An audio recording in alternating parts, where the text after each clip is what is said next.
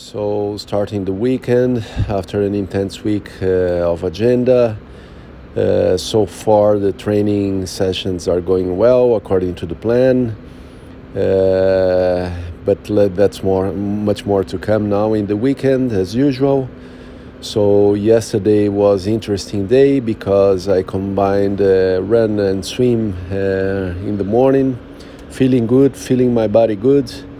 Let's go now for the weekend. Uh, usual routine. So my physio uh, now in the morning, no training sessions, and the afternoon I go for the bike. I will still see if I will do the 55 kilometer uh, ride or if I change, maybe longer. I don't know. Uh, I will think about it still till the afternoon.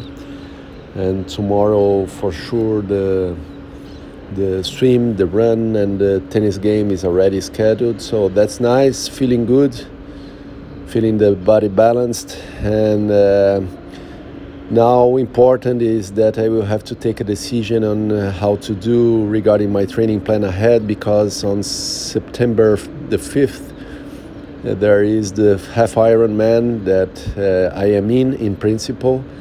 The only thing is that I don't know if the, the event will really take place or not.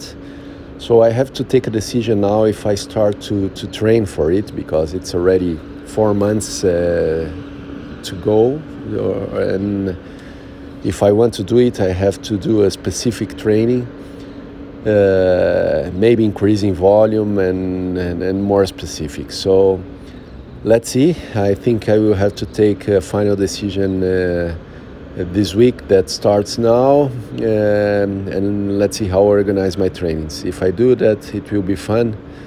Uh, because it's quite a challenge, the half half Ironman ahead. Let's see and go for the weekend.